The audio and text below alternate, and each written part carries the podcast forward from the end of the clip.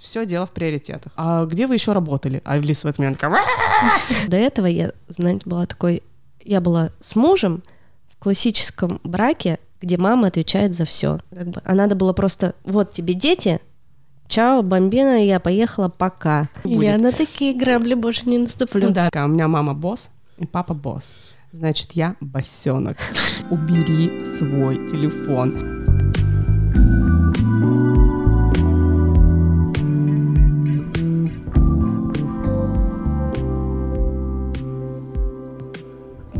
Привет, меня зовут Оля, мне 30 лет, и этот подкаст про отношения, семью, поиск себя, воспитание детей и просто про жизнь. Сегодня мы записываем эпизод про работающих мам. И у меня в гостях девочки, Катя и Лена, две классные мамы. Привет! Привет. Привет. Представитесь? А, Меня зовут Шихова Екатерина. Я мама-предприниматель, продюсер проектов и там, создатель э, Агентство порядка 11 лет, ребенку почти 6. И как в роли сингл-мама я где-то с года ребенка. Мгм. То есть э, ты одна воспитываешь дочку с года? Да, да. Ну, то есть папа у нас присутствует, но он живет довольно далеко. Вот, поэтому это. А воспитывая вот вся вот эта бытовая приколюха, она мне досталась. Понятно. Лен. Привет, меня зовут Лена Коробова. Я мама пятилетки, а, мою дочь зовут Лида. Я не была в декрете в классическом его понимании и всегда работала. Работаю организатором свадеб а, уже много лет э, в агентстве города Екатеринбурга. Параллельно, так или иначе, всегда я совмещала работу организатора и еще какую-то работу, либо какие-то свои хобби. Мы не сказали, сколько нам лет. Это уже победа. Возраст не важен. А, Последнее место работы мое было а, в совмещении с, организа... с работой организатора пятидневка. И я, собственно, знаю такое, что как это работать маме на пятидневке и как работать маме в свободном графике. В общем, у меня такой разный опыт накопился, поэтому в целом есть что рассказать. Здорово, расскажу немножко о себе. Мы сегодня собрались все мамы девочек. У меня две дочки. И я сингл-мама. Одной дочке 8 лет, второй три с половиной года. И уже полтора года я их воспитываю одна. У нас тоже есть папа. Он не очень далеко, но присутствует в жизни девочек не так э, много времени, как мне бы хотелось. Поэтому я лавирую между работой, хобби, своей личной жизнью и детьми. И считаю, что делаю это достаточно успешно. Вообще, расскажу немножко свою историю, и потом девочки поделятся своими историями. Моя история началась, когда мне был 21 год, я закончила институт, у меня уже были на тот момент отношения с 16 лет с моим бывшим мужем, и мы с ним придумали бизнес. Он очень любил детей и любит их. И он предложил сделать интернет-магазин товаров для мам и детей. Я согласилась, хотя детей я не особо любила, и вообще детская тема всегда была не про меня. Но я его начала поддерживать в этом, и как-то сама плавно влилась в эту историю, которая длилась целых 7 лет. Это был очень крупный проект, очень большой, очень значимый для Екатеринбурга. У нас были филиалы во многих городах. Благодаря этому проекту, наверное, я нашла себя когда-то в какой-то момент. Но у этого была и обратная сторона своего бизнеса, своего маленького бизнеса, который ты взращиваешь э, вообще с пеленок. Я жила тогда на работе, я была там круглыми сутками, и я не уходила в декрет. Я из роддома приехала сразу почти на работу, ну, в, в полулежачем состоянии. В телефон я уже взяла после того, как мне лед положили на живот. То есть я уже была с телефоном и курьера на доставку отправляла. В общем, я была вся в работе. И, соответственно, моя первая дочь, Аня, она с самого детства, она была со мной в офисе, она спала в коробках между одеждой, в слинге, ну, то есть там за спиной, на боку, везде она была со мной. Примерно, когда ей было года два, мне пришла идея еще заниматься одним проектом. А, На тот момент популярно стали набирать фестивали и маркеты. Привет, Катя. И мы с подругой решили сделать семейный фестиваль, такой, который будет ориентирован на хороший день с семьей. То есть мы обе с ней топили за семью, она в разводе была, у нее был маленький ребенок. Но эта тема семейная, мы понимали, что мы никуда не можем сходить э, в Екатеринбурге, чтобы классно провести время. Да, мы обожали безумно маркеты, мы обожали Сандарину, ярмарку Фест. Это огромная часть вообще нашей жизни, нашей истории, истории нашего города. И, и мы их вообще очень сильно любили. Но нам хотелось сделать что-то такое, чтобы пришел папа, мама и ребенок, и вот прям был и театр, и развлекуха, и, и чтобы мама отдохнула, и семья вместе время провела. Ну, то есть прям вот семья-семья. И мы с этим успешно справились. Все началось вообще с благотворительности, с гаражной распродажи. Это была моя первая идея. И, и превратилось это в такой недолгосрочный проект, но в очень прикольное приключение.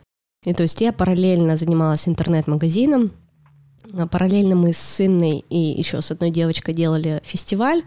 Он не очень много занимал времени, то есть это было такое наше прикольное хобби. Мы на нем ничего не зарабатывали. Мне кажется, мы даже больше его делали для себя, чтобы просто потусить. И потому что в обычное время тоже особо с детьми в театр не походишь, времени нет. А тут в одном дне все сконцентрировано. Ну, в общем, это появилось еще одно мое дело. Я к тому, что я никогда не могла, никогда не занималась чем-то одним. То есть мне всегда хотелось везде себя попробовать. Но при этом дети, они были всегда со мной.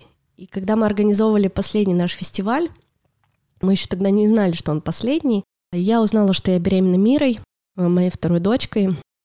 И в тот момент у нас уже начались проблемы в бизнесе, мы уже плавно шли к тому, что вот-вот обанкротимся. Это был 17-й год, в 18 году все и случилось. В общем, мы провели наш последний фестиваль, поняли, что он нас уже так не вдохновляет. Их было, по-моему, всего 4 или 5.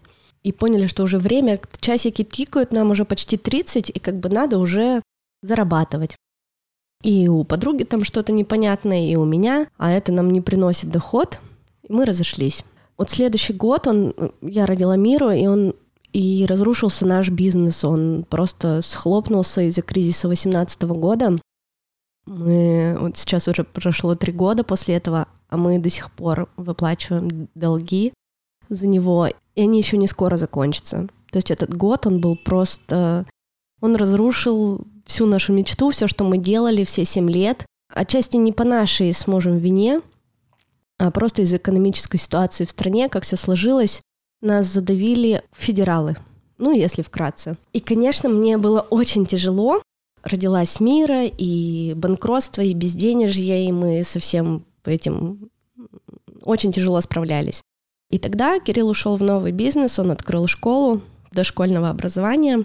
Со второй моей дочкой как раз это вот все происходило, когда она родилась.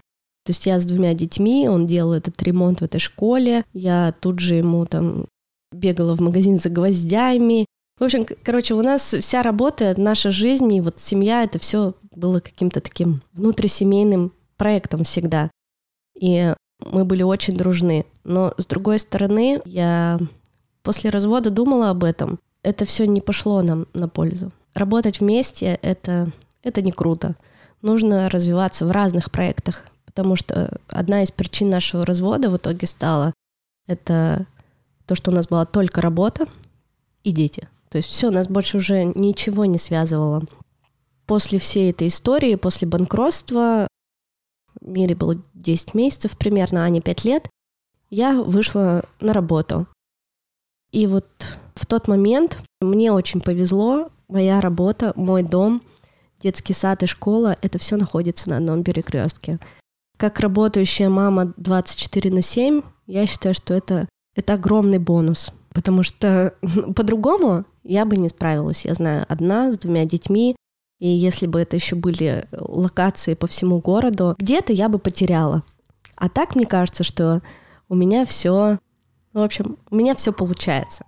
Такая вот история про то, что я работала все это время, и дети всегда, то есть дети никогда для меня не были препятствием к работе. То есть несмотря на то, что я не была в декрете ни разу, несмотря на то, что э, я очень много работала, и я вообще достаточно такой ответственный сотрудник, дети мне никогда не мешали.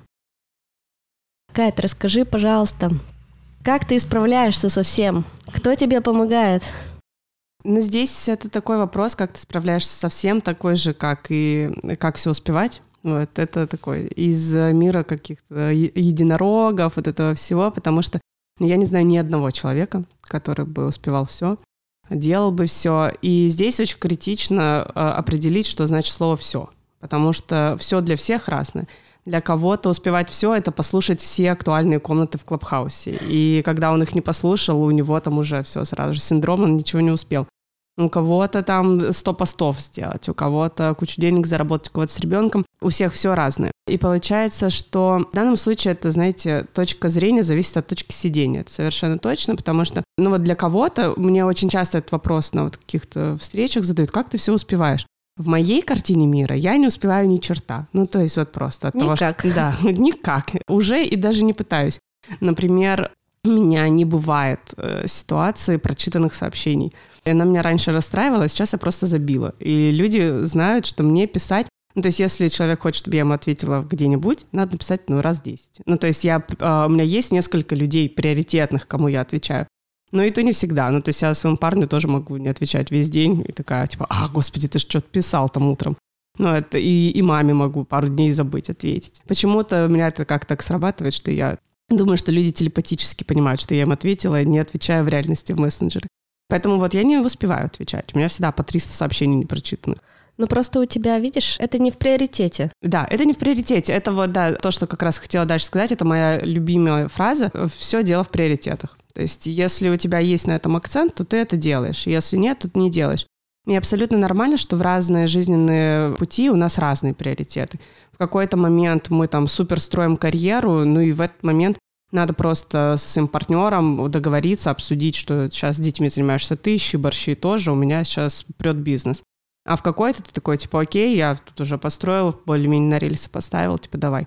То есть вот я сейчас не могу сказать, что у меня все на рельсах стоит, хотя агентству там вот 11 лет, но мы каждый год э, придумываем себе какой-то новый квест – какие-то новые задачи, что-то. Вот 20 год у нас вообще не был годом, чтобы мы такие, «А чем бы еще заняться? Мы такие, когда бы вообще поспать? Вот, то есть у нас как-то мы из тех людей, кто себе геморрой всегда найдет, и потом развлекается, решает эту задачу. И поэтому здесь вот про вопрос приоритетов это прям ключевое. Сейчас для меня очень важно как раз-таки отладить бизнес максимально, научиться нормально делегировать все, потому что с этим у меня огромные проблемы и максимально выйти из операционки, пока я это в ней как крот в земле, мне кажется. Но тогда я смогу больше на ребенка, конечно, уделять. Сейчас я а, как такой плохой жонглер из цирка. Ну, то есть я что-то делаю, когда-то ловлю, но порой косячу и пропускаю. А еще здесь, продолжая тему приоритетов, любимая моя также фраза, которую я услышала на одном из тренингов, это «важно результат». То есть, когда тебе что-то важно, у этого будет результат, совершенно точно. Но мы, как люди, очень часто любим заниматься самообманом. Не знаю, почему нам это нравится, но любим. Например, вот на том тренинге надо было написать список тех вещей, которые тебе важны, и затем в них написать результат, что ты все-таки достиг в этой области. И у меня было написано там, допустим, быть в весе в таком-то, вот такую-то фигуру, а, знать английский, проводить там время с ребенком тот. Ну, короче, я себе написала, я сначала еще не понимала подставу тренинга и искренне писала список из 10 вещей, которые мне важны. И потом тренер такой говорит, ну, а теперь пишем результат. И я такая смотрю, ну, что-то по весу я малость не прошла. вот. Английский не знаю нормально так, чтобы можно было этим хвалиться. Тут то, тут то. И, а, и ты такой смотришь, и у тебя из 10 задач не сделана ни одна. И ты такой думаешь, да, что, тренер дурак или, или я? Ну, типа, в чем проблема? И потом тренер как раз и говорил, типа, а что у вас в жизни вот есть уже? Вот давайте вспомним, проанализируем, что вот у вас вот в постоянности. Ты начинаешь анализировать, он такой, ну вот то вам и важно. И это, ну, как бы такая вроде как прописная истина. На самом деле, там, э, я рыдала просто на тренинге. Там я выбежала, я ждала, когда там закончится будет перерыв, выбежала в туалет, э, стояла в слезах по колено, рядышком со мной стояли такие же девочки, потому что такой, да мне важно быть худой. Ну, если тебе важно, какого черта ты сникерс ведро жрешь в 12 ночи? Ну, видимо, не важно. Видимо, тебе важно получить вот эти эндорфины в этот момент. Это неплохо, не хорошо, но просто кайфуй от того, что ты жрешь сникерс ночью. Ну, кайф. Когда тебе реально будет важно похудеть, ты совершенно точно это сделаешь. Когда тебе реально важно будет заработать какие-то деньги, ты тоже это заработаешь, сделаешь. Я также тут как-то поставила себе финансовую цель увеличить доход несколько раз. И без особых напрягов это сделала. Вот в тот момент, когда мне это было важно. Но при этом до этого несколько лет страдала и такая думаю, надо увеличить финансовый доход. Но что-то ничего не делала. Ну, то есть, когда тебе становится важно, ты это делаешь. И вот здесь также в семье с ребенком я учусь как раз расставлять приоритет. То есть, если я такая понимаю, что что-то у меня какой-то пробел с Алисой, я такая, да пошли к черту со своей работы, типа я сейчас с Алисой буду. Мне, конечно же, это сложнее сделать как собственнику, потому что если бы я была там наемником, мне было бы легче сказать, типа, все, у меня в 5 часов дня закончился день, типа, пока. В целом я все равно сейчас стараюсь делить работу и личную жизнь, потому что раньше я это не умела делать вообще. В итоге у тебя нет ни того, ни другого. Ты, типа, постоянно Да-да-да. работаешь и, и выгораешь. Ни, ни мужа, в итоге ни отношений, ни с ребенком дыра, и на работе да, да, да, такой успешный успех получился. Тоже с таким столкнулась, Лен, как у тебя? Я, кстати, наоборот, вот сейчас сижу, думаю про ну, такой некий выстроенный баланс, когда ну, в моей там парадигме мира, да, и в моей системе ребенок вот внутри этой всей жизни находится, в том числе работы. И я когда там в очередной раз думаю взять Лиду с собой на работу, я ничего такого в этом не вижу и как бы понимаю, что она в этой системе и дома постоянно варится. То есть моя работа — часть моей жизни, и я это пытаюсь своему ребенку как-то донести. И изначально выстроить общение так, чтобы моя работа не была каким-то камнем преткновения в нашем с ней общении. А я, например, стараюсь своему ребенку что-то очень часто рассказывать про работу, про своих коллег. Она знает всех ближайших коллег. И когда, например, у меня вечером, там, я понимаю, будет скайп в 10 часов вечера, я ей говорю, вот сейчас тетя Вита позвонит, мы обсудим рабочие вопросы, там, поговорим про невест. И она такая как бы уже немножко в этой теме варится, и ей это воспринимать существенно легче. И поэтому она там без проблем пойдет там либо что-то сама поиграет, поделает, либо пообщается со своими подругами. Мы, кстати, в карантин освоили такую систему. По FaceTime она созванивается с подругами, и у меня там вечером, например, рождаются от этого свободные два часа времени, и мой ребенок вроде как задействован в общении между своими сверстниками, и я при этом вроде как-то своими делами занимаюсь. А ты со своими сверстниками? А я со своими сверстниками, да. Поэтому вот какое-то четкое разделение работа, потом ребенок, потом я там что-то еще делаю, какие-то свои личные дела, наверное, у меня такого нет. И мне удобно так было всегда.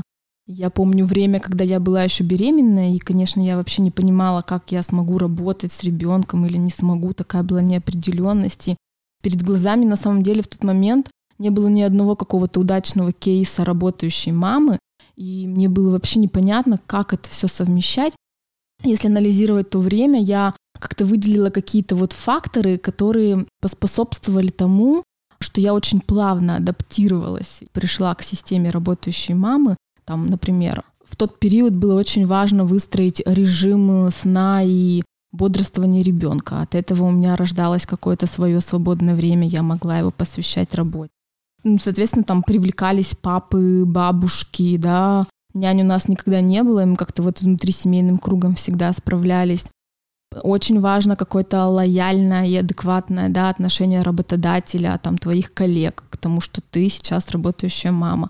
Ты плавно на себя начинаешь принимать какие-то обязанности, потихоньку прощупывая почву, расширяя там свою занятость, и все это делается плавно, и вот в этой всей системе всегда так или иначе присутствует ребенок. Поэтому я тоже ничего не успеваю на самом деле. И чувство вины так или иначе постоянно накатывает. И с этим ты все время живешь, но это такой выбор, когда ты стал работающей мамой. Ну, ничего не остается, как внутри себя как-то это объяснять себе, заглаживать немножко и понимать, что в целом-то не все так плохо и вообще не с ребенком тоже. Что ты от этого не стал, там твой ребенок не заброшен, он все про тебя знает, ты все про него знаешь. Поэтому тут такой баланс очень для каждого, наверное, разный. У каждого по-разному выстраивается. И вот, знаешь, я хотела такой вопрос задать. Ты сказала про то, что когда ты была только беременной, тебе было очень страшно, и ты не представляла, как вообще там жизнь будет в другом статусе, как ты будешь работать, и у тебя перед глазами не было успешных кейсов. Вот как ты думаешь, то, что сейчас таких кейсов очень много, то, что сейчас развит Инстаграм, да, и мы, многие из нас транслируют, то, что наши дети вместе с нами, они в этой системе, но от этого они не менее они не страдают, да, ну, то есть, э, конечно, Инстаграм, он не показывает всего, но это чувствуется. Например, когда я показываю, что мы выходные э, с детьми там едим салат, и я тут же работаю, и все это происходит на моей работе, и, и все довольны и счастливы, но это действительно так и есть. То есть они уже, они, они живут в этом. Вот, и я к чему? А боятся ли женщины, там, может быть, у вас кто-то из подруг есть, у кого нет детей, но они успешны, у них развивается бизнес или они где-то работают, и именно дети, боязнь вот этого, того, что там вдруг так не будет потом, останавливает ли их это к тому, чтобы завести детей? У меня на самом деле нет таких примеров. У меня, наоборот, примеры, наверное, таких э, мам, которые уже и работают, и занимаются ребенком. Но я на самом деле думала на эту тему, и на самом деле у меня нет какого-то такого прям точного ответа. Мне порой кажется, что просто вокруг меня сформировались вот такие же мамы. Угу. Нет другого пути. Вот мы все вот такие. В целом я не исключаю того, что у других людей они в приоритет ставят ребенка и вообще не понимают, как, как я прошу тут свое ребенка, пойду куда-то там работу работать. Поэтому вокруг меня мамы, наоборот, которыми на примере которых мы сейчас все друг у друга учимся, где-то что-то перенимаем, а вот как у тебя было? А вот как? А вот посмотрю вот туда, на, на какую-то подругу, кого ребенок там еще в секции какие-то ходит. Я вот честно не успеваю своего ребенка водить в секции, это моя большая боль. И я не знаю, как, куда, как направить. И я все время, ну вот так по-хорошему думаю, ну как же, ну вот кто у вас водит, как, как мне у себя это отладить? А как ты, вот ты сказала, исключила вариант няни, Почему ты такой вариант не рассматриваешь? Боишься? Наверное, боюсь.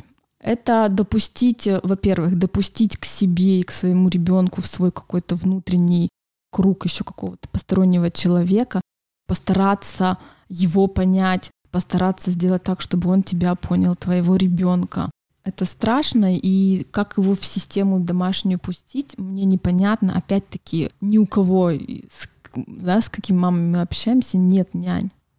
Тогда я расскажу про свой да, опыт. Поэтому мне интересно всегда слушать опыт с нянями, потому что это вот на данный момент какое-то единственное решение для меня, кто бы мог водить моего ребенка на секции.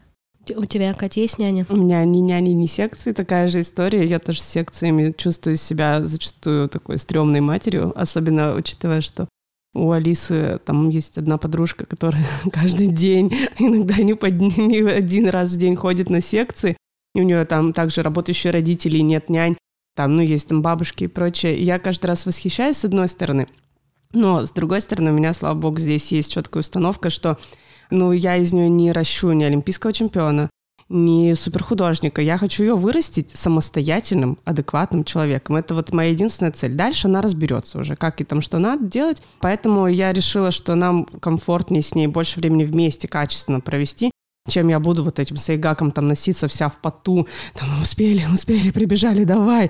Вот, а я все равно ее хочу еще там на танцы куда-то записать. Единственный кружок, на который мы не так давно стали ходить, это рисование. И то только потому, что он находится в соседнем дворе, и туда ходят ее подружки. То есть мы сменили садик, и она скучает по своим старым подружкам, и они все ходят вот туда. И мы просто специально с родителями подстраиваем, чтобы они в одно и то же время пришли то есть это больше даже просто тусовка своих мелких там подружек, э, чем рисование. Но в целом она успевает совмещать. После этого мы идем там в кафе или в гости кому-то домой. То есть у нас получается такая всегда тусовочная пятница. Но только сюда мы пока ходим, но я переживаю, и няни у нас тоже нет, потому что у меня вот так же, как у Лены, был какой-то, возможно, и страх пустить человека другого, и еще вот этот комплекс баба-конь, типа я сейчас все сама решу, тут какая мне помощь. У нас там есть три бабушки, и они все в городе, и они очень много мне помогали.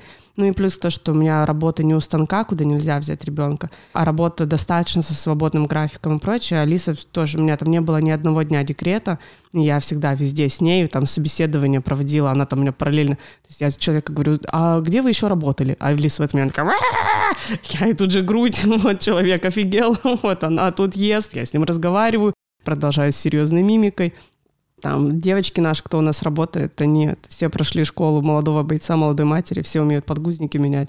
У всех на столе когда-нибудь мой ребенок или Машин дети там кому-нибудь да навалили кучу. Так что они все прошли вот это все.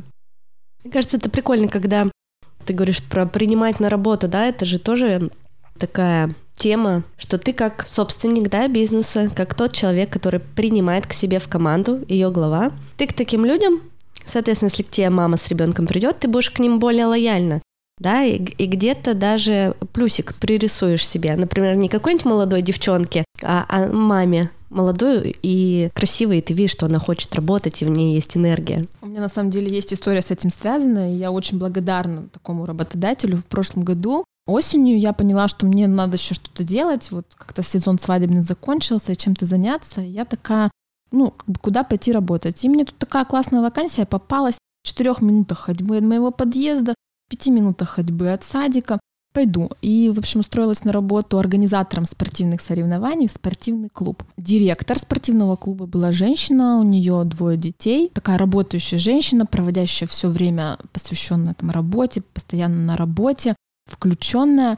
И когда мы как бы поняли, что мы друг другу подходим, единственное, что я не могла работать с 9 до 6, потому что мне надо было там пол шестого забрать ребенка из садика. Я ей говорю, так и так, у меня ребенок, он ходит в садик, но вот такой рабочий день мне не подходит. И мне очень польстило, что меня поняли, и лично для меня сместили график, и я работала с 8 до 5, имея возможность забирать ребенка из садика. И в свою очередь я была там не просто на словах благодарна этому человеку, я в целом уже по-другому к, работодателю к этому относилась. Я где-то могла делать больше. Я могла выходные работать, я могла там зайти что-то, не знаю, посмотреть, проконтролировать, потому что я рядом нахожусь. И на какие-то просьбы рабочие я всегда относилась лояльно, помня то, что ко мне, в свою очередь, когда-то тоже очень лояльно отнеслись в работе в контексте да, своего моего ребенка. Ну, это очень важно, когда работодатель это понимает. Вроде бы ты не убрал час рабочего времени, ты его всего переместил, да, да. пошел человеку навстречу, и сколько ты взамен получил да, от этого, какой фидбэк. Про няню, про няню у тебя единственный опыт. А, ладно, история с няней. Когда я вышла на свое последнее место работы, Клея Барн, я работала барменом.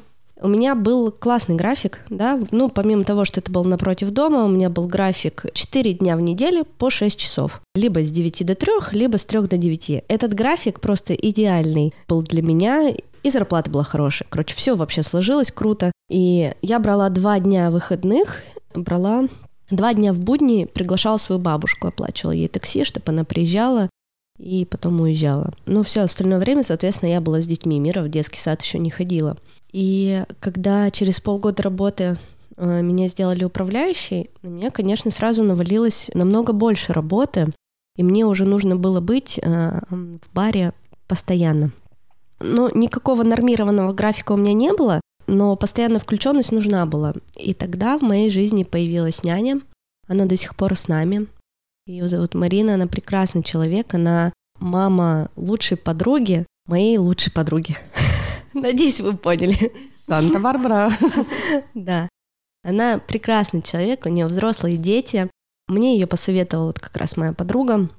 Она сказала, ну вот, у Алины есть мама, она сидит с моим сыном, давай я вот предложу тебе ее, познакомьтесь. Я говорю, ну давай. И у нас как-то с ней так сразу же сложился контакт. Она сама по себе очень такой легкий, позитивный человек. И смотря на ее детей, и Алина очень творческая, и второй сын, ему 18 лет, он играет в театре. И вот это вот меня очень подкупило, что она вырастила таких творческих, свободолюбивых детей. Я в этом усмотрела то, что она не будет ну, то есть даст моим детям свободу под присмотром. Вот что для меня было важно. В мире тогда, э, получается, исполнился только годик, ну, где-то год и два. И на самом деле я ее приглашала не каждый день, также у нас помогала и бабушка, и мой папа помогал. Э, я приглашала ее 3-4 раза в неделю, там, на 5-6 часов. И в тот момент у меня еще старшая дочка, Отчасти я ее поэтому и пригласила в нашу семью, потому что я записала старшую дочь на хор, в джаз-хор, и это, это была жесть, это были два года, просто я туда себя всю положила. То есть помимо того, что у меня была работа, маленький ребенок, и вот этот хор в моей жизни, в моей жизни появился, скажу почему. В нашей жизни появился хор, и я тратила на него вместе с дочкой пять дней в неделю. То есть и выходные, и будни. И то есть я так этим хором загорелась, мне так нравился этот джаз-хор наш из филармонии. Я когда на первый концерт сходила, ее на сцене увидела, я потом, господи, я же все не зря делаю. И, короче, и мы просто носились. Прибегала няня, я бежала за Аней с работы, вела ее на этот хор, ждала ее там в Simple кофе, параллельно работала за компьютером. Ну, короче, это был ужас. Потом тут же развод случился. Бывший муж взял на себя несколько дней в неделю, чтобы возить, их, э, возить ее по секциям. Ну, вот на этот хор. Немножко стало полегче, потому что до этого я, знаете, была такой... Я была с мужем в классическом браке, где мама отвечает за все. И дома у тебя все должно быть классно, и ты должна деньги зарабатывать, и... а ты приходишь, а дети уже спят. Ну, то есть, как бы, может, ты на час пораньше придешь, хотя бы им книгу почитаешь. Да, да, приду. Приходим, открываем компьютер, работаем. Поэтому, и, и, конечно, с детьми я занималась там полностью и все держала на себе. Это одна из причин тоже, почему мы, там, мы развелись и все развалилось. Потому что я подумала, блин, у меня двое детей, и я с ними отлично справляюсь. А зачем мне еще такой балласт, как муж? Типа, зачем он? Какая его функция? Приносить деньги? Да я вроде сама зарабатываю. Помогать с детьми? Да я, мне не нужна его помощь. То есть, ну, по сути, там на эти два дня на секциях, ну, как бы, ну, окей. И э, тут меня не остановило, ну, как бы, это, конечно, не причина для развода. Причина гораздо более была глобальная, то, что просто уже прошла любовь и все умерло. Но вот если проанализировать то, и все сюда это приплюсовать, то есть эти, это тоже весомые причины. Когда вы не партнеры в браке, когда вы не вместе топите за... не помогаете друг другу. То есть один одним делом занимается, а мама занимается всем остальным. Вот, и мне кажется, это очень многие сталкиваются с этой проблемой не включенных пап. Как у вас с включенностью пап? Я считаю, что это моя огромная ошибка. То есть, что я на себя все это забрала. И э, не настаивала на том, чтобы часть обязанностей он брал на себя. То есть я вроде как бы, ну, возьмешь? Нет. Ну, может быть, пожалуйста? Нет. Как бы, а надо было просто, вот тебе дети, чао, бомбина, я поехала, пока. А, то есть а, а я, меня не было в этой истории. То есть я ничем не занималась сама, лично для себя. То есть меня уже на это не хватало. И я сама в этом виновата. Вот надо сказать, что у меня всегда была такая ситуация, что я как бы вот не спрашивала разрешения мужа, то можно я пойду, а ты, пожалуйста, посиди с детьми. Я просто говорила, что вот э, там у меня будет встреча, мне нужно по работе, ты будешь дома, ты остаешься с детьми. И, конечно, мне кажется, это какой-то вот закон патриархального общества, может быть, до сих пор наших мужчин воздействует, что если не взывать к партнерству, не говорить открыто, что сегодня ты ведешь ребенка в детский сад, а сегодня там вы в выходные, вы вместе идите себе организуйте досуг. И если это не инициировать, мне кажется, во многих случаях это и не случится. Ну, по крайней мере, у меня так. То есть, если бы я не говорила, это бы не случилось такой диалог имеет место быть, и в целом э, никто на него не обижается, и все понимают, поэтому здесь, конечно, легче. Я раньше, например, всегда водила ребенка сама в детский сад, ну вот как-то вот мама должна вести ребенка, адаптация, вот как-то попрощаться, все. А потом подумала, да блин, меня достало, я не хочу. Поэтому сейчас есть дни недели, когда я не вожу ребенка в детский сад, а водит папа ее в детский сад. И никто от этого не умер, все только счастливы. Контакт ближе случился, еще что-то. Есть дни, когда я говорю, все, идите погуляйте. Вы вот мне тут уже все, идите погуляйте. Они уходят на три часа спокойно. Что они там делают, я честно не знаю. И не спрашиваю. Мне не интересно. Что хотите, то и делайте. Вернитесь домой только. Целыми. Да, да, да. Поэтому мне кажется, тут должна все равно инициатива женщины какая-то исходить. Поэтому если замалчивать, если бы я замалчивала это все, наверняка бы все слилось к тому, что это был бы просто какой-то приходящий человек, вот, и вот что-то там да, делал. При том, что сейчас есть проблема у нас, что укладывать э, дочь спать всегда я должна, потому что один не умеет, другой почему-то не хочет, или наоборот, все не хотят.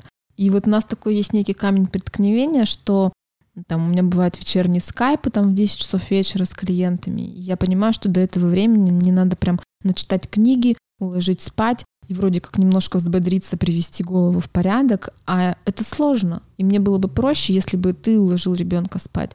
Ну вот у нас такое вот общее нежелание вот тех двух сторон. Поэтому... Mm.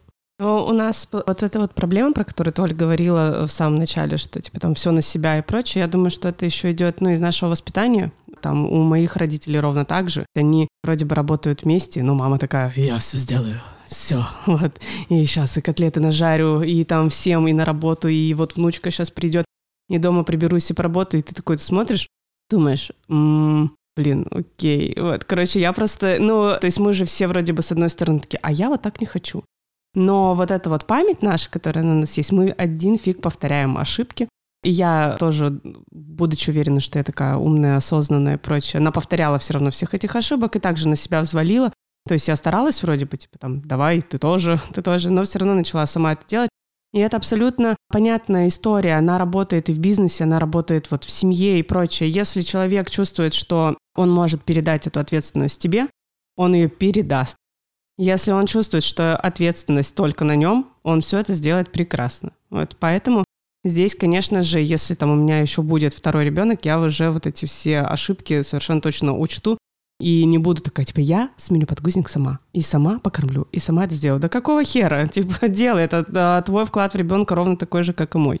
Типа, работай, делай, пеленай, укладывай, гуляй, как бы нифига подобного больше, больше такой лафы не будет. Я на такие грабли больше не наступлю. Да, да, да. Но, но я как бы совершенно точно знаю, что если вот будет вопрос по ребенку второму подниматься, то это не просто такие, типа, а давай ребенка, а класс. Ну, потому что когда там с первым ребенком ты просто хочешь ребенка.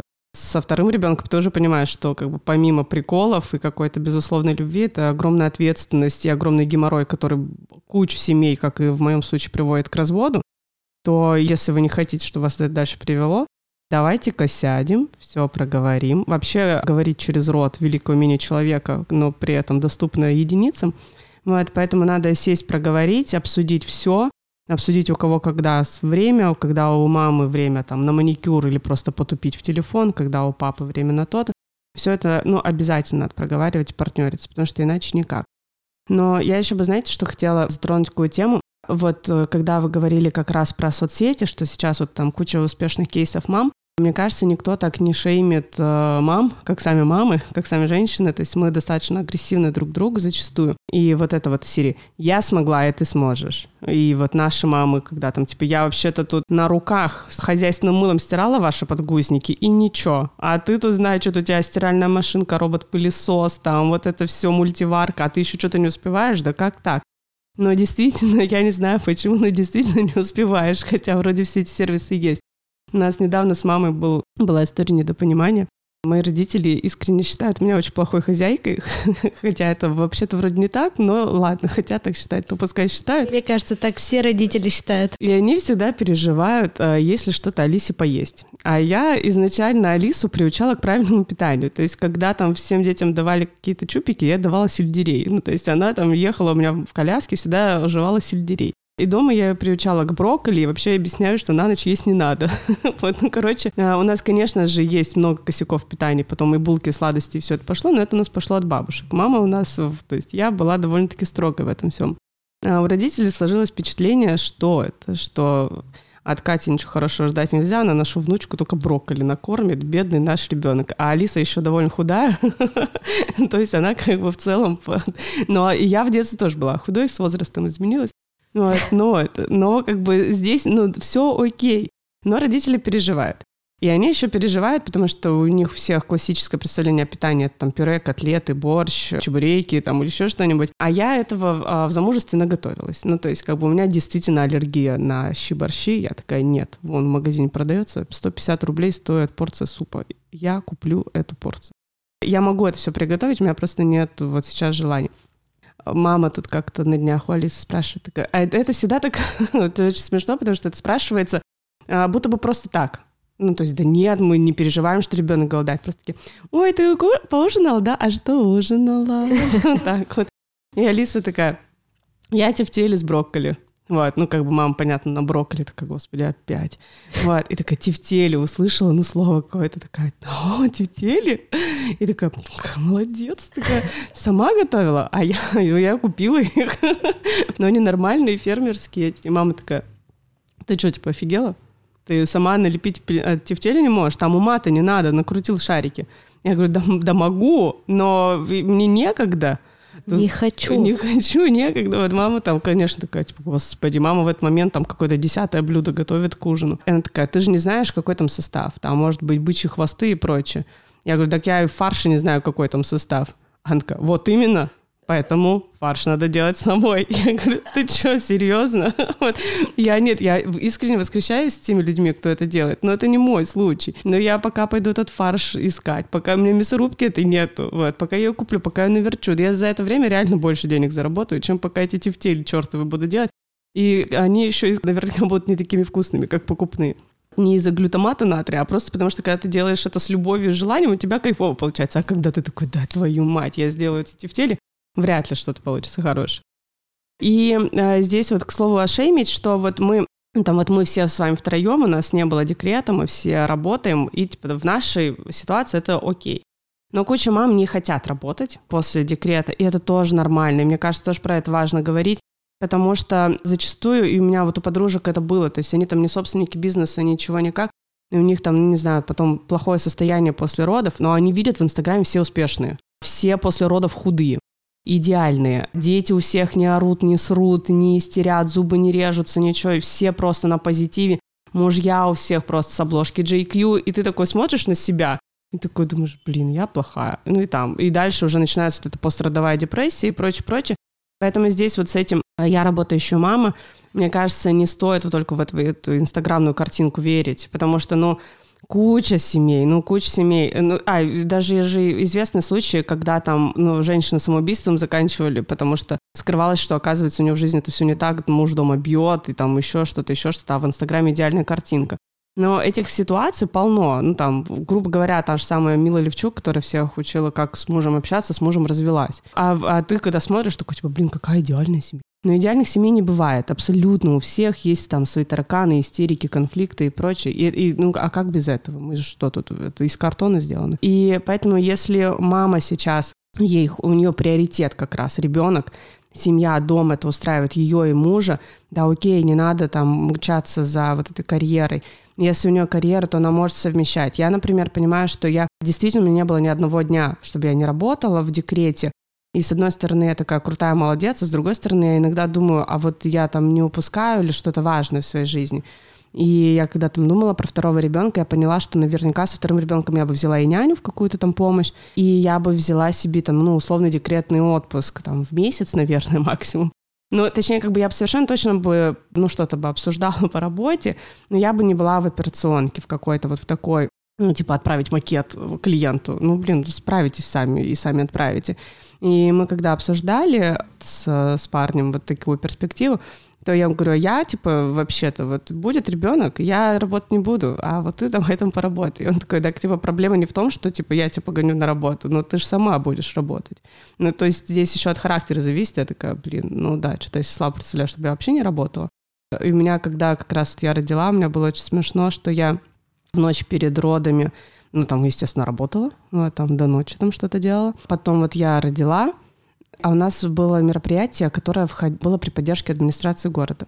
А с администрацией города очень сложно согласовывать логотипы. Вот у нас всегда конфликт был, в каком размере куда поставить. И я помню, что вот я в палате, ну, не знаю, я сколько, может, часа, четыре мать, или там около того. Ну, короче, как, как-то еще по фигне совсем. Я звоню человеку, которому там надо позвонить, согласовать. Говорю, я вам отправила афишу, посмотрите. Она такая, ну, там, ну, хочет как бы придраться по классике. Я говорю, а вы знаете, где я, откуда я вам сейчас звоню? Она такая, откуда? Я говорю, из роддома. Она такая, а, ты что, дура? Все, типа, все согласовано, все макеты согласованы, все, типа, занимайся ребенком, все. Я такая, фу, слава богу, воспользовалась положением. Не зря я тебя родила. Да, вот. И на следующий год, это был прикол, конечно, я э, им отправила афишу ровно так же сверстанную, как в прошлом году, также с таким же размером логотипов, такая, все, была уверена, что сейчас согласую. Вот, и звоню, она говорит, ну нет, надо поправить, типа тут увеличить логотип, тут еще что-то. Я говорю, да как, как это, вы же мне согласовали в прошлом году. Она такая, давай-ка про прошлый год ты тогда воспользовалась положением, все мы это понимали, как ты позвонила. В этом году ты сейчас не рожаешь, так что логотипы увеличиваем. Ну ладно, окей. Вот, ну да, воспользовалась положением.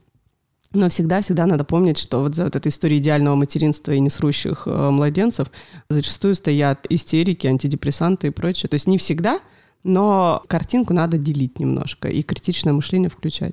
Вы столкнулись с какой-то депрессивной историей в своей жизни? Ну, у меня была. Но мне тут э, повезло, отчасти я к этому была готова. В плане того, что моя партнерша, коллега, мы когда открыли только свой первый магазин, она ну, в скором времени ушла в декрет, и она как раз-таки полгода была нормальной декретницей, то есть она там в магазине все вывозила я, она интересовалась этим там постольку поскольку. И вообще-то я рассчитывала на такое же, что когда я пойду в декрет, то у меня тоже будет там люфт, и там Маша будет всем заниматься. Но так не получилось, потому что мы забеременели почти одновременно. Только у нее был второй, у меня первый, и у нас разница была в три месяца.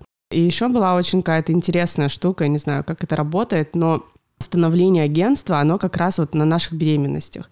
То есть, видимо, вот ты в этот момент источаешь какую-то лютую энергию или еще что-то, а так как вы двое, то у нас просто было вот это X2, у нас пошли какие-то заказы, у нас пошел прием сотрудников, аренда офиса, еще что-то, еще что-то. Мы прям начали расти. Невозможно было остановиться в этот момент, и, естественно, невозможно было бросить. То есть первый месяц своей карьеры матери я чуть меньше работала, то есть я все равно там присутствовала во всех рабочих чатиках, что-то включалось, но немножечко у меня был какой-то люфт. Но я помню, как, когда Алисе исполнился месяц, Маша уже такая, ну, все, типа, э, ты уже посидела плюс-минус в декрете, нам пора гнать как раз в администрацию города, нам то все.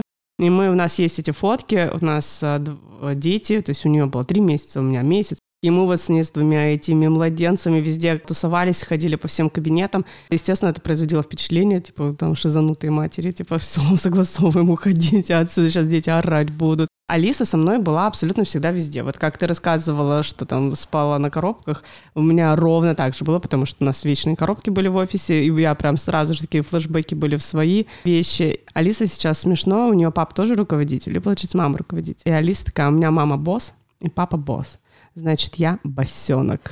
Вот она очень любит это слово, и недавно она была так дико расстроена, потому что она такая, почему меня в садике не слушают? Я говорю, в смысле? Она такая, я босенок. Я им говорю, я босенок, а они меня не слушают. Они что, мам, тупые? Вот я говорю, Алис, ну, ну, это... Пытаюсь ей объяснить, и она у там к клиентам я регулярно ездила. Если к клиенту адекватно, вот недавно мы были в одном торговом центре, очень было прикольно, ну вот Алисе в тот момент уже было пять, и я ей сказала, сидишь, молчишь, у меня типа тут важные переговоры. Вот, а она сидела с нами в кабинете, и там мы что-то разговариваем, она пытается там подвякнуть. Я ей типа, пальцем показываю шик. Вот, в итоге ну, она вот сейчас учится, ну, ей как раз мотивация читать, писать. Она написала записку, мы там ржали в итоге всем этим, всем собранием с клиентом. Она мне написала, дай фломастер, но там, типа, это было, естественно, написано с кучей каких-то миллиардов ошибок, потому что у нее закончилось, и ей нечем было рисовать. А так обычно у меня идет какой-нибудь тендер или еще что-то, а девчонки там по коридору где-нибудь с коляской наяривают, там, учатся что-то или пишут, там, в зависимости от возраста, мороженое можно дать, там, а фри, а еще что-то. И а, что-то вчера Алиса взяла мой телефон, и там было куча уведомлений с Телеграма, при этом как бы вот из каналов, не, не по работе. Она такая, ну, как много, а там кто-то это, с ней какой-то друг стоял, она такая, ну, потому что у директора много всегда задач, видишь, сколько у моей мамы, такая деловая, не, не знаю, что из нее вырастет с такими приколами. Босс. Босс, босенок.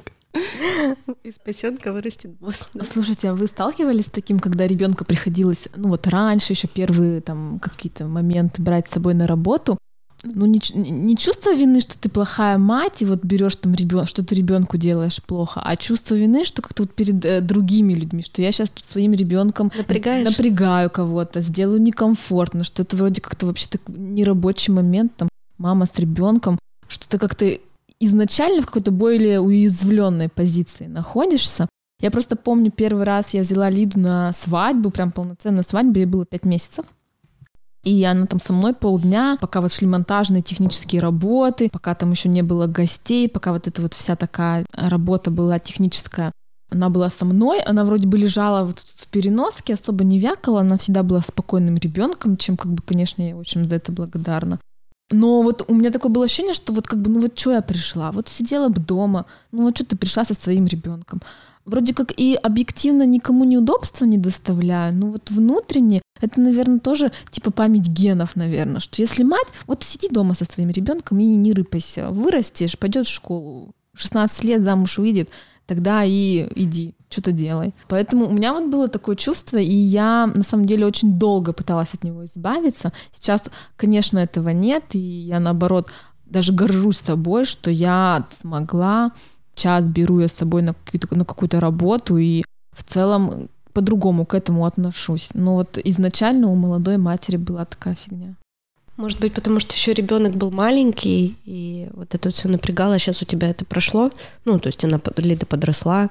Может быть. Пять ну, когда орет в трубку, когда я разговариваю по работе, она там орет, что я покакала, это как в фильме как-то вот еще иногда неловко. Думаю, что ну ладно, переведу разговор, похохочем. У меня, наверное, такое было немножко, когда вот как раз мелкое, да, потому что сейчас ты можешь э, там мультики шикнуть, э, там фломики, еще что-то. Хотя я вообще до последнего сопротивляющаяся мать, которая не дает мультики, не дает играть. У нас дома нет телевизора, типа я принципиально. Поэтому здесь у меня, но я помню, что когда она мелкая была, и вот тут вот там ты разговариваешь, и тут надо молока там дать или еще как-то, то у тебя есть небольшое чувство какой-то, ну, неловкости действительно, что тут вот, ну, никто не может, потому что в этот момент а, реально сосредоточиться на работе, и в, том, и в первую очередь ты не можешь, потому что так, так, блин, это, это, это покормить, не покормить, еще что-то. Я очень часто с Алисой езжу и ездила на работу, она в сад пошла только где-то в 2,3, до этого мы всегда были вместе, считайте, отца, отец там живет в Крыму у нас, у меня нет, ничего нет, я тут везде такая с Айгаком бегаю. В моем случае, наверное, мне было легче, потому что тут из серии «я босс», вот, и потом потерпите. Я установлю Да, да, да, но вообще, и бывали какие-то ситуации, где там, если посерьезней, то это, то у меня бывало, что там немножко неловко, и там и порой ее было жалко, потому что ты вечно в каких-то переносках носишься, ешь там на бегу, там задницу тебе моют в каком-то общественном туалете, тоже в непонятных условиях. Это было, и чувство вины, конечно же, было, и накатывало периодически, как, как без этого. Добавлю про пострадовую депрессию. У меня не было пострадовой депрессии вот прямо после родов. Наверное, отчасти потому, что я как-то вот из процесса работы особенно не выключалась. И ну вот переключениями какими-то такими как-то это, в общем, было нормально. Но когда Лидии исполнилось год и три, год и пять, наверное, меня накрыла депрессия, я боялась умереть. Я боялась, что я умру, что мой ребенок начнет страдать, что им никто не будет заниматься, и вообще как он вообще без меня выживет. Это вот к вопросу, к отсылу того, что матери слишком много часто на себя берут. Ну вот казалось бы, если логически рассудить, ну как бы есть бабушки с одной стороны, есть друг, ну есть отец, как бы ну как, ну умру и умру, ну что поделать. И я потом консультировалась с психологом, оказывается, это тоже один из видов депрессии вот у матерей, как раз таки, который через год, полтора года тебя может догнать, и с тобой это может произойти. И я очень долго это замалчивала, ну, как бы, ну, вот что-то вот искала в себе, что, чего могу умереть. И пока не проговорила это, пока не узнала, что это нормально и что это пройдет, и с этим, в принципе, можно рефлексировать на эту тему, и это отступит, было тяжело, было тяжело. У меня тоже была немножко депрессия, когда с Мирой вообще ничего не было, с Мирой все по лайту во второй раз, а с Аней я родила ее очень рано, я родила ее в 21. То есть я сама еще была на тот момент ребенком. То есть мне сказали, давай, давай. И я такая, ну, давай, ладно. И, и стала мамой в тот момент, когда все тусовались. И я еще пять минут назад в клубе плясала, а тут у меня уже ребенок. И у меня была компания подруг, нас было пять человек, и мы вообще там вечно кутили, веселились. И они резко ушли из моей жизни. То есть они вроде были-были-были, и тут у меня родился ребенок, я там им один раз отказала, что я не могу приехать, второй раз отказала, а на третий раз меня уже никто не позвал из всех э, как бы чатов, да, как это можно сейчас назвать, исключили, и, и это, наверное, меня добило. То есть мне было очень тяжело, когда вот примерно полгода они было, несмотря на то, что я работала, мне не хватало поддержки извне, мне не хватало подруг, мне не хватало друзей, я была сама еще ребенком, ну то есть э, если бы меня сейчас спросили, вот твой идеальный возраст, вот ты родилась, и тебя спрашивают, во сколько ты хочешь родить первого ребенка? Я бы сказала, я бы хочу, хотела бы родить его в 30 лет. Потому что 30 лет – идеальный возраст для женщины. Ты уже понимаешь, чего ты хочешь, какого человека ты рядом видишь рядом с собой. Да? Ну, в 21 год я вообще ничего не понимала. Вот я в 16 лет влюбилась в своего мужа, и вот у нас первая любовь, и э, там школа, институт, и все в первый раз, и так это я потом по накатанной.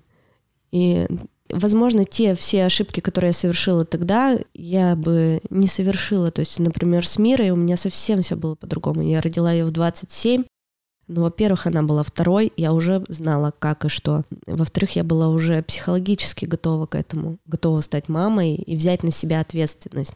Как я поборола депрессию?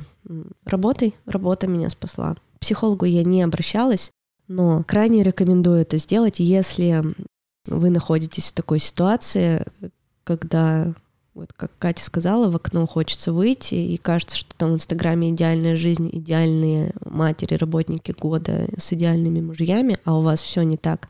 На самом деле у всего есть обратная сторона, и мы никто не знаем, как у кого на самом деле.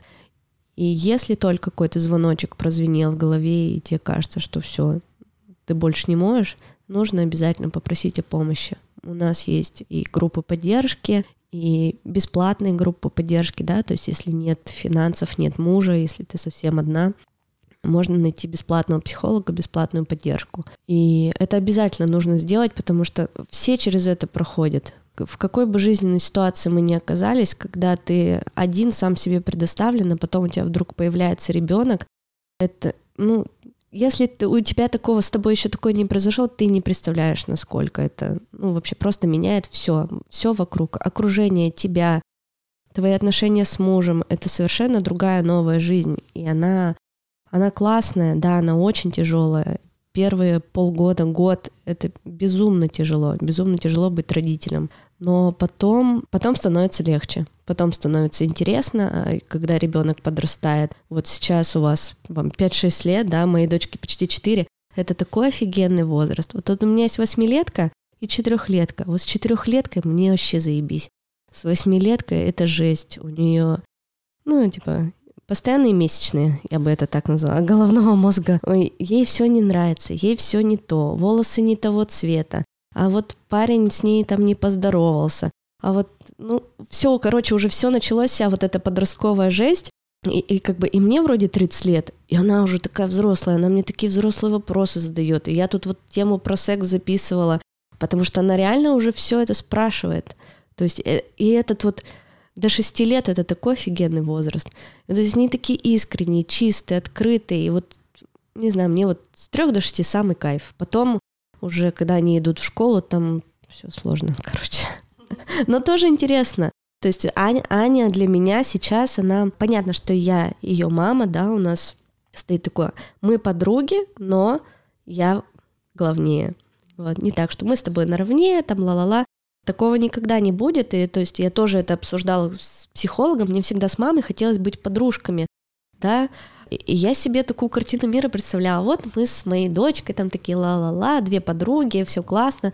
Но на самом деле вот эту вот границу ее нужно не перейти. То есть, да, у вас очень теплые, дружеские, доверительные отношения, но ты тут главный.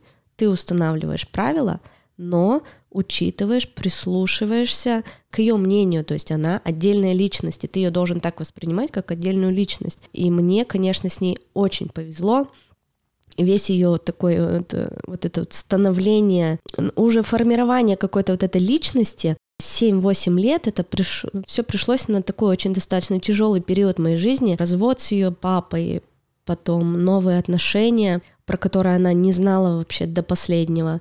Она, конечно, очень сильно выросла за это время, выросла ментально, и она, наверное, она мой лучший друг даже в отношениях с Мирой. Вот тут у нас у Миры был этот э, кризис трех лет, и мы с Аней закрывались от нее в комнате, и вдвоем обнимались и плакали, думали, господи, я говорю, Аня, когда это закончится? Она говорит, мам, скоро, а что я такая же была, такое же чудовище. Я говорю, ну, было тяжело, но я говорю, все проходит. И вот буквально два месяца прошло, вот эти вот декабрь, январь, когда миру штормило, просто невероятно то есть мне как будто дали другого ребенка. То есть это постоянные истерики, это настолько выматывало, когда я привыкла, что у меня спокойная, адекватная дочь, которая, ну вот, что хочет, то и одевает. То есть я вот так говорю, она идет к шкафу и выбирает любую одежду, которую хочет, и идет так в садик. Воспитатели на меня смотрят. Я думаю, они думают, что у нас вообще очень плохо все в семье, что ребенок одевается как бомжиха, непонятно как.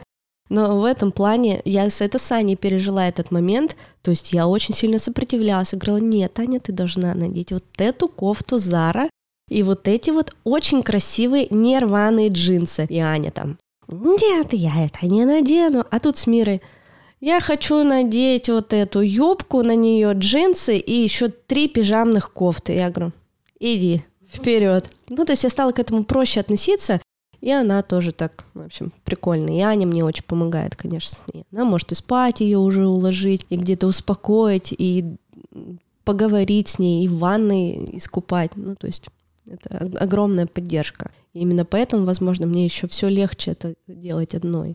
То есть не так, что я на нее скидываю обязанности. Говорю, вот ты старшая сестра, давай, будь э, второй матерью. Нет. То есть я это тоже обсуждала со своим психологом. На самом деле тут тоже главное вот эту границу не перейти. То есть она в первую очередь сестра, она друг для нее, она ей не мама. Но когда я могу ей сказать открытым текстом, что Ань, мне сейчас очень тяжело, мне плохо, я так сильно устала, я целый день была там за компьютером, там, сям, я даже не могу ей почитать. Она говорит, ну давай я почитаю. Ну то есть вот из такой вот подход, не так, что у нас читает только Аня или там кормит ее обедом, нет такого. То есть помощь какая-то, взаимоподдержка есть. Вот, я все рассказала. Это же вот, кстати, ты сейчас сказала, что ты честна перед своим ребенком. Ты пришла с работы, ты откровенно говоришь, я устала. Извини, я так сегодня работала, я за компьютером была, на встречи ходила еще что-то делала. И э, мне кажется, это очень ценно, и в работающих семьях, мне кажется, нужно эту честность воспитывать. То есть я честно, откровенно ребенку говорю, ну вот извини, я сегодня устала, но завтра у меня будет другой режим, и мы с тобой обязательно поиграем, почитаем, куда-то сходим. Ну вот так. И это еще раз к вопросу тому, что работа — это наша часть нашей жизни, это большая часть нашей жизни, и нет смысла как-то ограничивать детей, не показывать им эту часть жизни. А наоборот, вот когда мы открыты со своими детьми, честны, более адекватное отношение с ребенком строится в рабочих семьях. Лиса, как, ну и как большинство детей, любит бывать со мной на работе. Потому что, ну, для нее-то это движуха какая-то там штука. Мир взрослых. Мир взрослых, тем более, что она знает, что если она со мной на работе, то ей точно будут даны мультики, телефон, куча сладостей, раскраски, все, лишь бы она мне не мешала. Вот, поэтому, конечно же, для нее типа, поход со мной на работу — это вообще по кайфу. Она любит прогуливать садик, и мы иногда его прогуливаем, как правило, если мне, ну, очень не хочется просыпаться. Ну, то есть э, вообще у меня стоял вопрос приехать сюда с Алисой, допустим. Я все-таки сегодня ее решила отвезти в сад. А так мы по средам часто прогуливаем, потому что у меня это пик усталости. Я такая, нет, все, я никуда не пойду, спим дома и сидим дальше. И меня достаточно неплохо получается с Алисой совмещать работать. То есть э, она довольно самостоятельный ребенок, она играет, я работаю. Это подходит не всем. У меня есть подружки, которые так не могут сделать не потому, что они такие, не такие. Там дети действительно не могут сами играть. Им надо постоянно вовлечение взрослого. Я вот не знаю, как так можно совмещать. Ну и вот Алиса очень любит ходить на работу. Для нее это развлечение, она все время просится. Типа, э, мы слишком много раз уже ходили в садик, когда я к тебе пойду на работу. А для меня это все равно стресс, потому что тут ее то в туалет отвезти, то здесь у меня совещание, она там, ну, объективно, я не могу быть полностью в процессе включена, потому что я смотрю, как она, плюс она докапывается до всех девчонок, которые у нас работают, и она такая, им нравится, они со мной играют. Я говорю, да нет, они просто стараются как-то минимизировать, чтобы все остальные могли. У них нет, нет другого выбора. выбора. Да, да, да. Вот, а ей по кайфу. И она, ну, вот, просится. И недавно было так смешно, с ней шли, и что-то там ребенок плакал, истерил, там что-то ему мама говорила. Ну, то есть вот ну, там какая-то зарисовка рядышком с нами была, и мы такие посмотрели, и я иногда у Алисы спрашиваю, говорю, Алиса, что ребенок плачет? Просто чтобы там мы порассуждали, посмотрели какие-то. Она такая, ну, я думаю, что он просто несчастлив, потому что его, видимо, мама на работу не берет, поэтому он и плачет. Все дети хотят, чтобы их мама брала на работу. Я такая, думаю, коза маленькая. Ну, конечно же, меня это впечатлило, поэтому я нет-нет, да возьму ее. Ну и там, так как мы делаем массовые мероприятия, то есть мы там приходим в какой-нибудь большой фестиваль-концерт, который мы организовываем, Алиса такая, я у мамы на работе. Но это другое дело, не ты когда там с мамой на совещаниях ты не даешь поговорить. Но вот она любит вот эти штуки.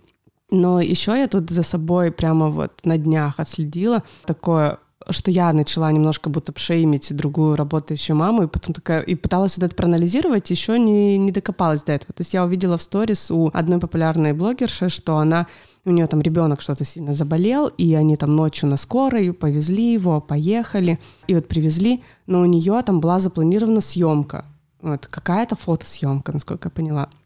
И она такая, ну блин, я не могу съемку отложить. И там вот э, крестная приехала с ним сидеть. И у меня сразу же первая реакция, типа, в смысле ты не можешь отложить? Все можно отложить. Вот. И я здесь понимаю, что я типа и права, и не права, потому что угу. я в каких-то ситуациях действительно отменяла очень важные встречи, если типа Алисе плохо.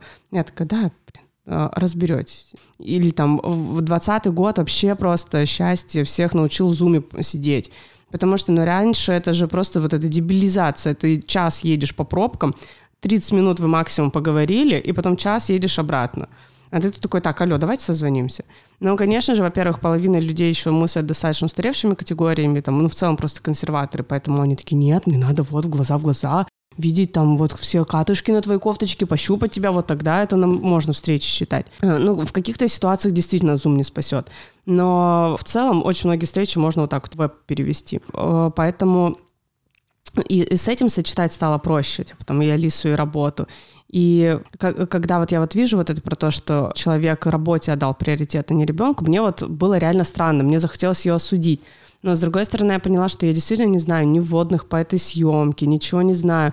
И что у меня тоже были ситуации, когда Алиса болела, но я понимала, что, допустим, она болеет так, что уже ну, контролируемая болезнь, и что с ней может посидеть сейчас мама или там папа, или там еще кто-то, что я могу сгонять по делам. Но вот сначала вот это вот осуждение я прям на секунду поймала у себя и не поняла, откуда оно у меня, ведь я сама так же поступала. Я тоже задумалась сейчас, у меня тоже такое было осуждение. Потом поняла, я же сама так делала. Когда там у меня у мира приступы бронхита были, там, первые два года мы ужасно мучились. И иногда я ставила в приоритет работу, и потом... А сейчас, вот даже смотря на то, э, как я делала с Мирой, что я ставила в приоритет работу, сейчас я так не делаю.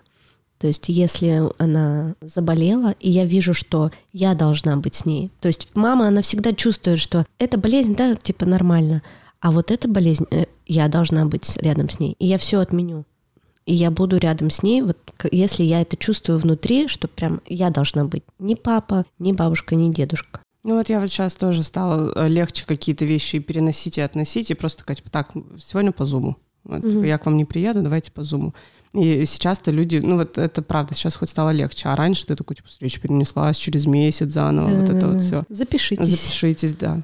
Я вот, кстати, тоже сейчас вспомнила, у меня недавно была ситуация, буквально вот в конце прошлой недели, у меня должна была быть встреча, я с утра отвела Лиду в садик, все, пришла домой, собираюсь, значит, мою голову, звонит воспитатель садика и говорит, Лиду вырвала температура.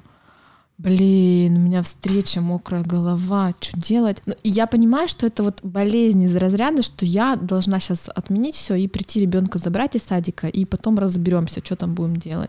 И, собственно, так и произошло. Хотя были случаи, когда я помню, на ветрянкой заболела, ну, как бы такая неизвестная болезнь, там раз болеют, да. И я понимала, что ну, ничего страшного, температура, бабушку вызвали, и мы поехали, там были новог... череда новогодних корпоративов, оформлений, и, ну, как бы нормально, обошлись. А mm-hmm. вот, вот тогда я на мокрую голову надела шапку и пошла в садик собирать ее.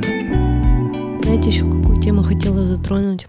Я сама это на себе испытала, и совсем недавно я столкнулась с осуждением, когда стала транслировать в Инстаграме, в сторис свои отношения, когда там случилось расстояние, что я постоянно стала уезжать. Каждый месяц в общем, когда пришло расстояние, я поняла, что мне нужны эти отношения, я хочу за них бороться, ну, соответственно, мне нужно что-то делать самой, потому что у второй моей половины все только начиналось в другом городе, и он не мог сюда приезжать ни финансово, ни физически, никак. А я могла. И я понимала, что мне это нужно. Для меня в первую очередь. Я это не для кого-то делала. И я стала я просто себе выделила 4-5 дней в месяц, каждый месяц. И я уезжала на это время, вот все полгода, в Питер. Я работала удаленно, но дети все были пристроены. Два дня там, два дня тут.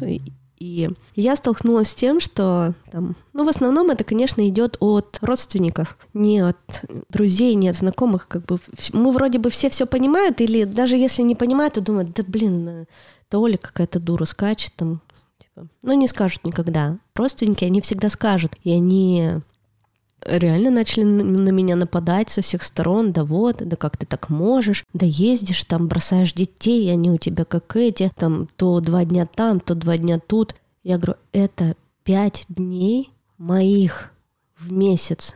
У меня нет выходных. Я не отдыхаю субботу-воскресенье. Я либо с детьми, ну, то есть я с детьми и в телефоне. У меня, да, у меня есть папа, у меня есть бабушка, они забирают детей иногда на выходные, когда я говорю, звоню, пап, все, я не могу больше, мне нужно выспаться просто. Возьми на субботу-воскресенье, он их забирает, мой папа.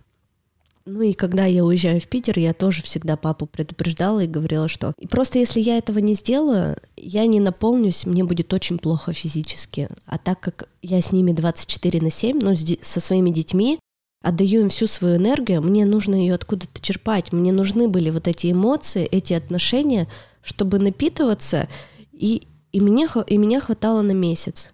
Вот. А потом вот это осуждение, ты же его принимаешь на свой счет, если у тебя с границами все плохо.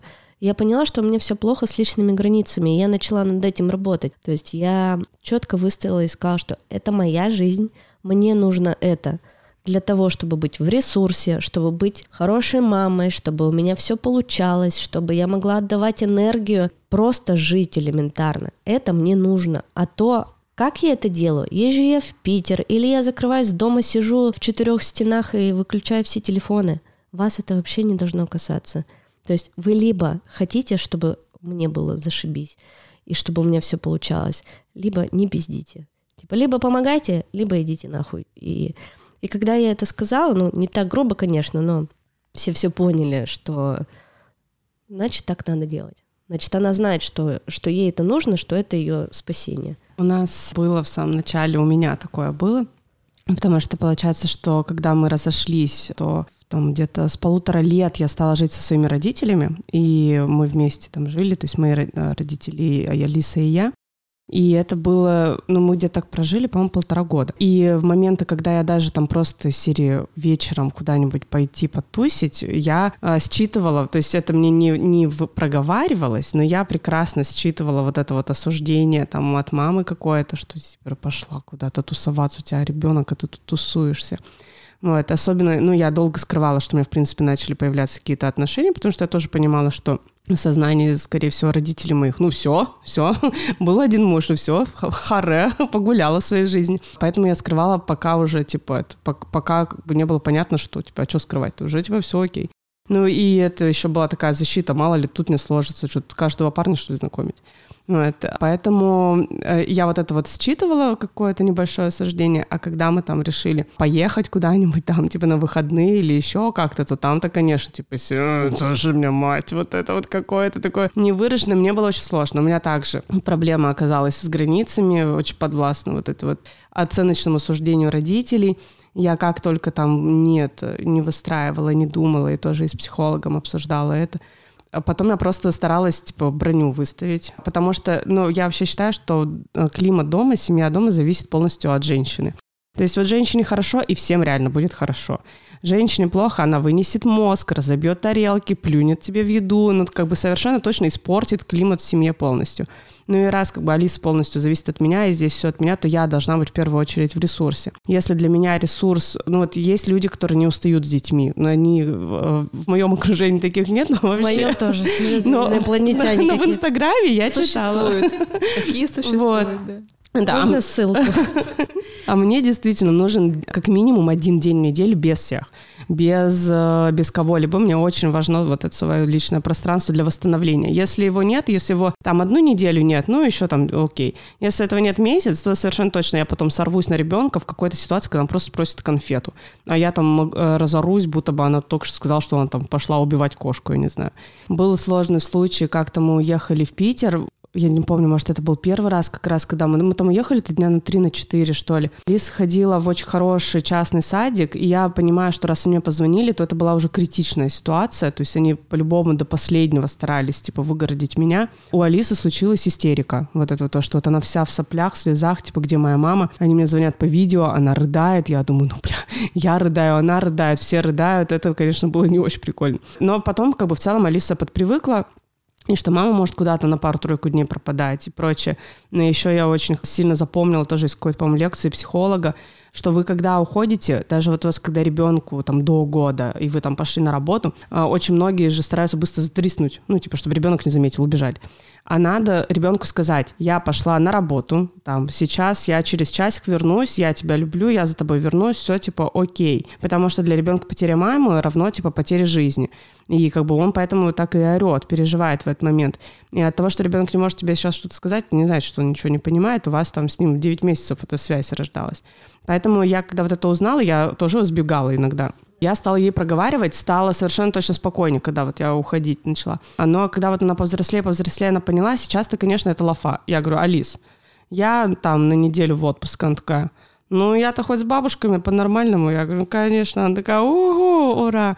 А недавно у нас был опыт, мы взяли моих детей, вот детей моего парня, детей, ребенка, вот, еще компанию, и поехали вместе, мы поехали в Волгоград, гоняли, смотрели, это казалось большой кайф вместе с детьми путешествовать, они уже взрослые, они уже там вполне себе хорошие такие тревелмейты. Я считаю, что должен быть совершенно точно отдых матери одной, если у нее есть эта потребность. Вот хочет там, там спа на маникюр, просто дома с книжкой потупить в телефон, никого не видеть, точно ей надо. Должен быть точно отдых с партнером, там у кого какие, ну вот с этим вот партнером должен быть совместный отдых.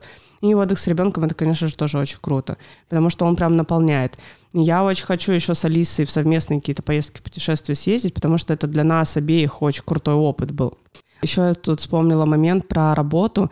Недавно он у нас, это вот вообще типа обострился, свежий. То есть у нас большая сейчас работа идет проектная, большой запуск. И я не успеваю как раз-таки, как вот раньше-то любила, типа вечер только дома, типа делить.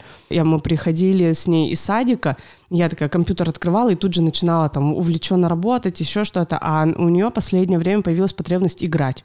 То есть если она раньше сама с собой играла, и я думала, что вообще классно, я ей не нужна, вот, а сейчас она такая, нет, мне надо, чтобы ты там за Кена играла, а я за Барби, еще что-то. Я такая, да блин, ладно. И я такая, да подожди, подожди, мне надо письмо, сейчас мне уже надо ответить. И ты в это вовлекаешься, ты не можешь остановиться. Ну, то есть вот меня, если не останавливать, я и не остановлюсь вообще. Ну, и Алиса стала прям психовать. И у нее я-то думала, что она, допустим, там наш развод нормально перенесла, потому что как бы в ее картине мира мы всегда так жили. Вот. А у нее тут несколько раз случились истерики по поводу папы. И я такая, ну, начала раскручивать этот маховик, и оказалось, что она мне проговорила, что у нее вот это вот обостряется, типа, а где папа и прочее, когда я много работаю. Потому что она такая, ты на меня времени уделяешь, ты все время работе, а я хочу играть. Я такая думаю, блин, ну, как бы какая-то цена вопроса слишком дорогая вот за эту работу, которую там еще и заказ могут не оплатить, там тендер ты можешь не выиграть. И поэтому вот последние дни работы меньше у меня не стало, но я открываю компьютер только когда она уже ляжет спать. Либо, ну вот если там что-то срочно, я быстро там типа сделала, закрыла, и стараюсь там пойти максимально. Но вот вчера она мне запретила заходить в комнату с телефоном. Она просто такая, убери свой телефон. А она потому что она еще, ну, знаете же, все вечно в туалет идут с телефоном. вот. И она такая, идем играть. Я такая, «Э, подожди, я быстро в туалет сбегаю пописить. Она такая, быстро. Я такая, да-да-да. Я такая, захожу в туалет, естественно, там сижу в телефоне, там уже можно было сто раз сходить. Она такая, мама, я говорю, я в туалете. Она такая, ты опять в телефоне залепла. Я говорю, да нет, я в туалете. Она дверь открывает, я типа сижу с телефоном.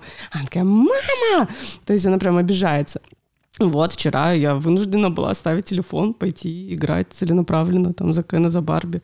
И, ну вот я поняла, что вот у нее это обостряется, типа чувство условной там брошенности, если ты не вкладываешься. Поэтому для меня вот сейчас как раз-таки приоритет очень качественного времяпрепровождения. Не, не шаблонного, как часто там в полных семьях бывает, типа там папа в телеке, мама на кухне, ребенок с игрушками, но мы типа полная семья, мы все вместе. Ну, в первую очередь важно, чтобы вы все были в процессе. Угу. Мне тут тоже Лида на днях тоже она, она мне только что бери свой дурацкий телефон. И на, на днях, я не знаю, где-то она взяла, вообще где придумала, она такая, все, у нас сегодня вечер без гаджетов. Это челлендж называется. Челлендж, У меня Аня все время челленджи устраивает. В смысле? В смысле без гаджетов? Как бы нет. Мне не нравится. И мы тоже вот находим выход, когда она просит, там, например, побудь со мной, побудь со мной, мне надо вот срочно доделать там презентацию, что-нибудь, концепт, еще что-то пообщаться. И я с ней говорю, я говорю, вот давай, я сейчас 20 минут за компьютером, но в твоей комнате, потом мы с тобой играем. И вот мы на этом компромиссе сходимся, я, значит, беру ноутбук, тащу, все подключаю, сажусь, ну, с ней в комнате, и потом, в общем, делаю дела и подключаюсь с ней в игру. Но FaceTime с подружками рулит в таких Запомнила, ситуациях. видишь, к концу выпуска это слово. А его FaceTune называю, потому что По привычке. по привычке.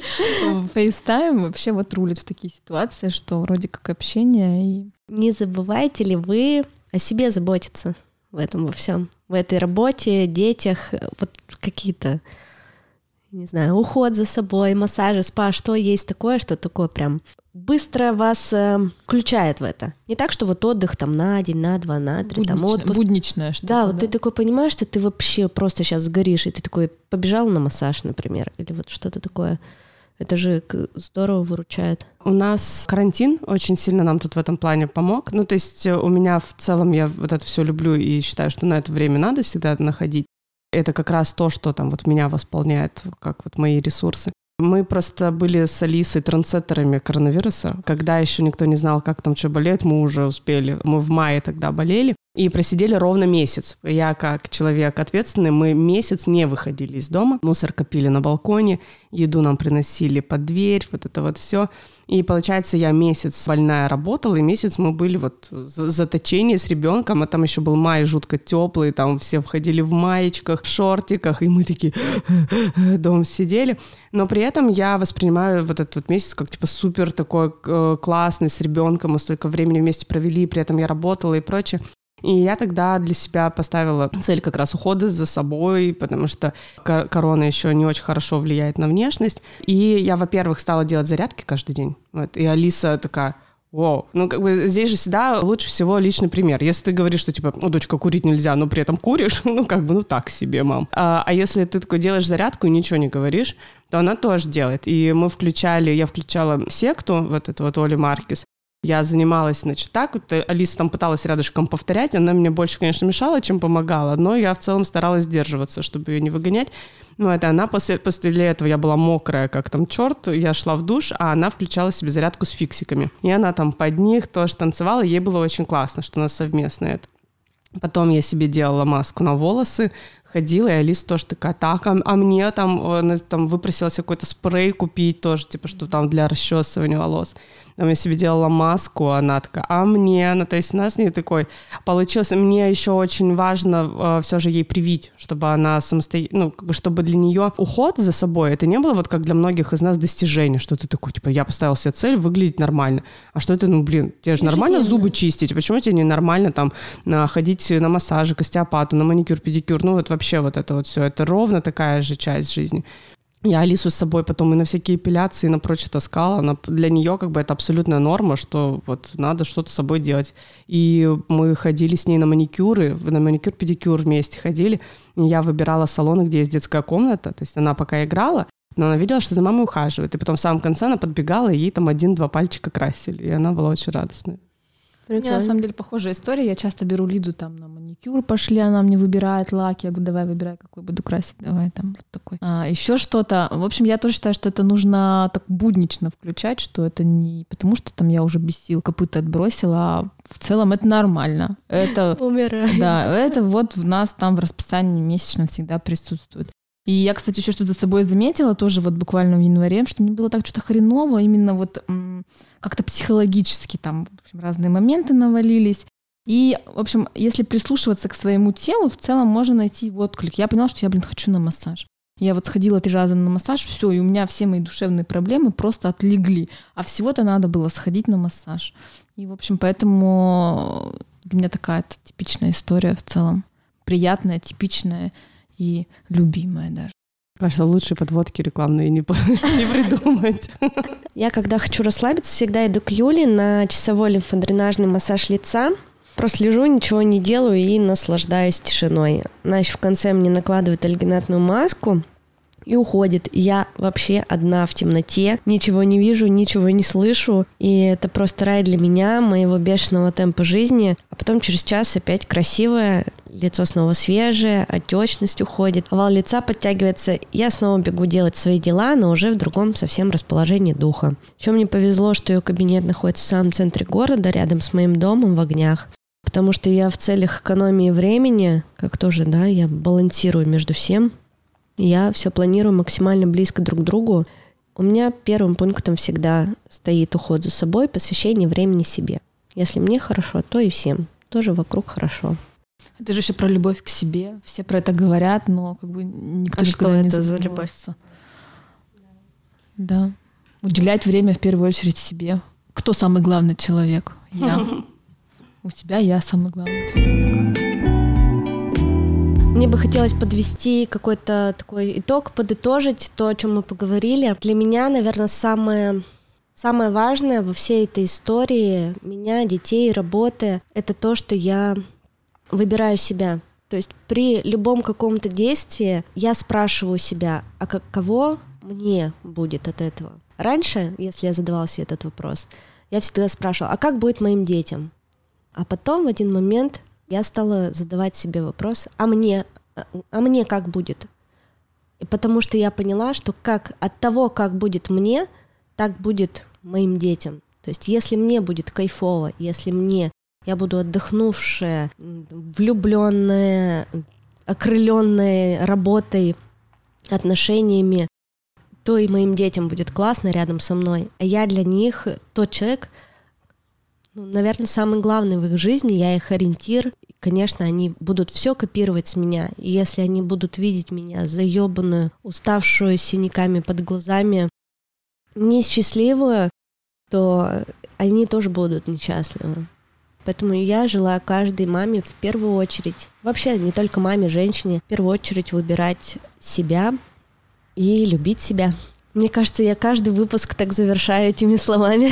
Прекрасные слова для женщин всех женщин. Я бы хотела вспомнить одну историю, которая меня научила не сравнивать. И вот то, что мы как раз говорили про Инстаграм, чтобы девчонки не копировали чей-то чужой опыт, а вот вообще там точности. Я как-то знала одну пару и считала их просто, ну, предметом вот идеальной любви. Ну, вот просто, не знаю почему, но я прям такая, вот, вот они реально любят.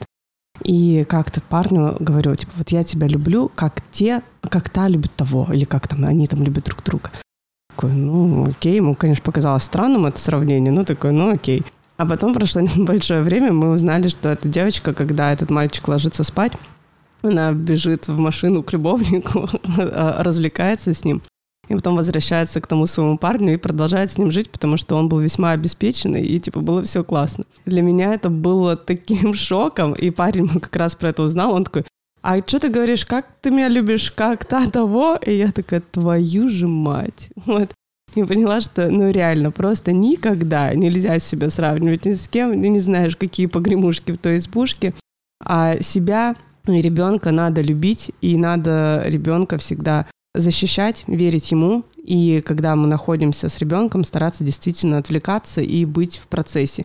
Э, можно быть 8 часов с ним, но при этом думать про что угодно и быть вот номинальной мамой, это будет, ну, как бы не очень хорошо. А можно 7 часов 40 минут работать, но 20 минут с ним, ну, просто упахаться, там, упрятаться, делать подделку, похохотать, съесть вместе мороженое, и ребенок точно будет воспоминать это как счастливое время с мамой, это будут те качественные минуты, которые компенсируют то, что вы там до этого работали. Согласна. Лучше мало, но качественно, чем много, но...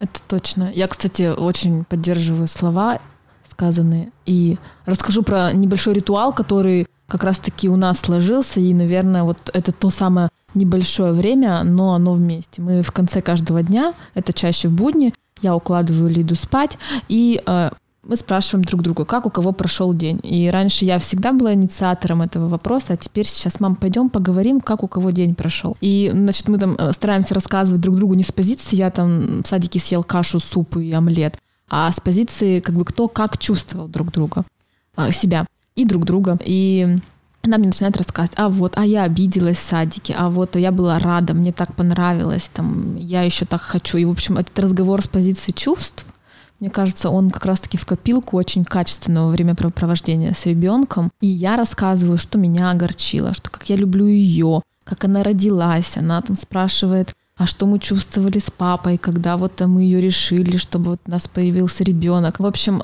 чувства очень важны между родителем и ребенком. И это как раз-таки про тесную связь, которая рождается несмотря на то, работает мама, не работает мама, сколько времени они проводят вместе. Поэтому вот всем, наверное, жила, хотела бы пожелать именно а, такой душевности какой-то со своим ребенком.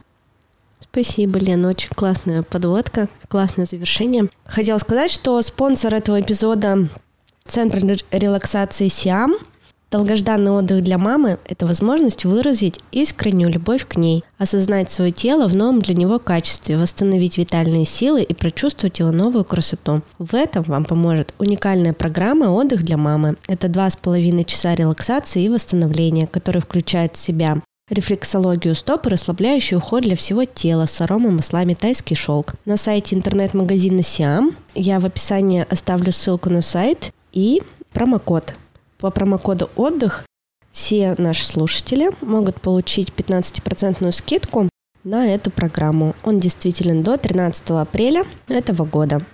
Сеть салонов Сиам – путевка в Таиланд для ваших близких, без вылета из Екатеринбурга. Не отказывайте себе в удовольствии и расслаблении, заботьтесь о своем ментальном и физическом здоровье, ведь мы – мамы, и мы у себя одни. Спасибо вам, девочки. Спасибо. Спасибо. Не помешала бы сейчас рефлексология. Это точно. Любой маме. Подписывайтесь на Apple подкастах и Яндекс Музыки, оставляйте свои отзывы, обязательно ставьте звезды и подписывайтесь на телеграм-канал. Всех обнимаю, люблю, пока!